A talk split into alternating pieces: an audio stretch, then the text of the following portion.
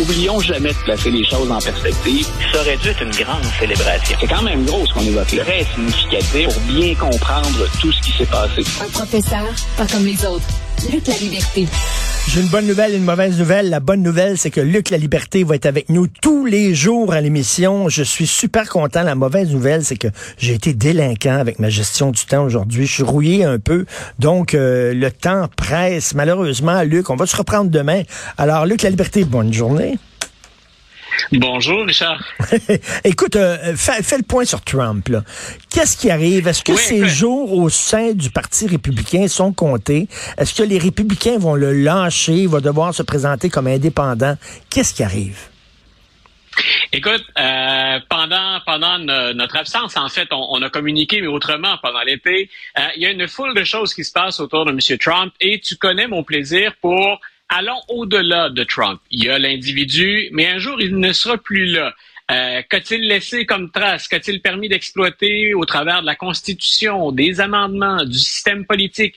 Il y a une thèse euh, d'historien qui a circulé cet été euh, et ça s'est enflammé un peu beaucoup. C'est-à-dire qu'il y a deux historiens, des experts en Constitution, qui ont dit, selon notre lecture du 14e amendement, on parle de deux historiens spécialisés en la matière. Ils ont dit, selon notre lecture du 14e amendement, M. Trump est déjà inéligible pour l'élection 2024. Donc, ce n'est plus sa place au sein du Parti républicain.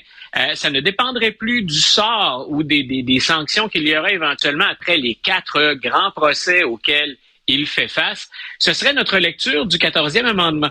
Et pour nos, auditeurs et pour nous, euh, le 14e amendement, c'est euh, voter pour reconnaître et protéger les droits des anciens esclaves qui sont de nouveaux citoyens américains en 1868.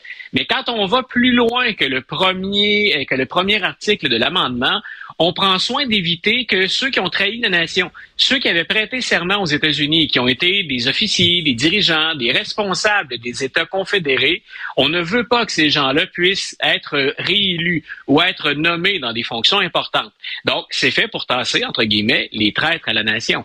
Et eux, on dit, ben écoutez, comme tous les amendements, ça vaut encore. Et quand on lit et relit hmm. le 14e amendement, quand on sait ce qu'il y avait dans la tête des législateurs au moment où on l'a passé, M. Trump, ne serait-ce qu'en vertu, ne serait-ce que, j'ai, déjà, je diminue un peu la portée, mais ne serait-ce qu'en fonction que de ce qu'il a dit et fait le 6 janvier 2021, il, il, ne devrait pas être sur les rangs. Moi, je me suis intéressé à ça en disant c'est un débat entre intellectuels. On est dans des analyses fines de, euh, des amendements de la Constitution américaine. Est-ce que ça va tenir la route? Est-ce que d'autres vont ajouter, s'ajouter? Euh, entre les, les, les, penseurs ou entre les chercheurs, déjà, il n'y avait pas unanimité. Mais il y a beaucoup de chercheurs qui ont dit Ouais, ça tient la route. D'après nous, cette lecture-là serait bonne. Et là, ça c'est arrivé à une vitesse folle sur le terrain des vaches. Et il y a des États, le New Hampshire entre autres, où on débat de cette question-là. On sait qu'aux États-Unis, c'est particulier, une élection fédérale est placée sous l'autorité de chacun des États. Donc, euh, on craignait un pouvoir mm. trop centralisateur. On a décentralisé, envoyé des, beaucoup de pouvoirs entre les mains des États, dont celui d'organiser une élection fédérale. Et là, il y a des gens qui ont dit, nous, on songe sérieusement et là, on parle du responsable, le secrétaire d'État d'un État, par exemple, qui dit, moi, je ne voudrais pas que Donald Trump apparaisse sur nos bulletins de vote.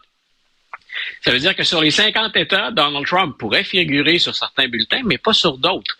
Euh, et c'est à ça qu'on réfléchit. Il n'y a personne qui est allé de l'avant. Mais ce qu'il dit, c'est nous, on considère que c'est un traître on, il devait, quand on prête serment, on doit protéger et défendre la Constitution américaine. Donc, nous, on considère qu'il a manqué à son devoir. Il n'est pas là. Mais t'imagines, euh, sa gang vont réagir comment si on dit euh, euh, on l'empêche de se présenter? Ouais.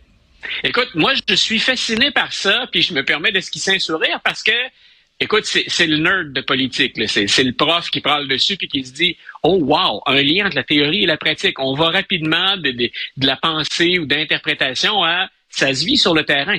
Mais c'est dramatique comme décision parce que c'est une décision qui serait considérée comme strictement politique.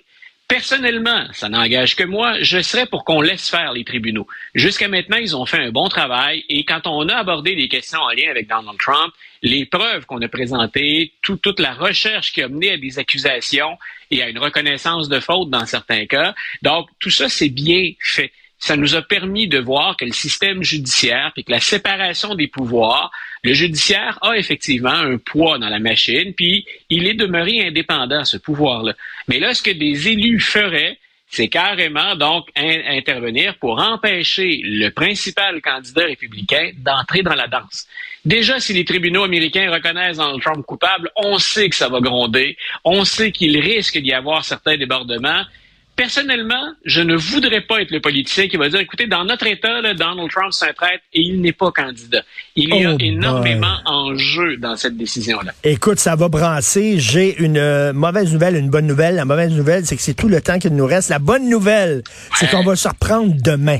Et là, tu auras tout ton temps parce que, écoute, je suis très content de t'avoir comme collaborateur euh, quotidiennement. Ah, le, plaisir est partagé. Je suis particulièrement enthousiaste pour la, la saison qui arrive. Merci, Luc. Bonne journée. On se reparle de tout ça demain. Merci. Bonne journée à toi le temps a filé, c'est complètement fou. Alors, euh, finalement, animé, c'est comme effectivement euh, faire l'amour ou euh, faire du vélo, hein, ça revient.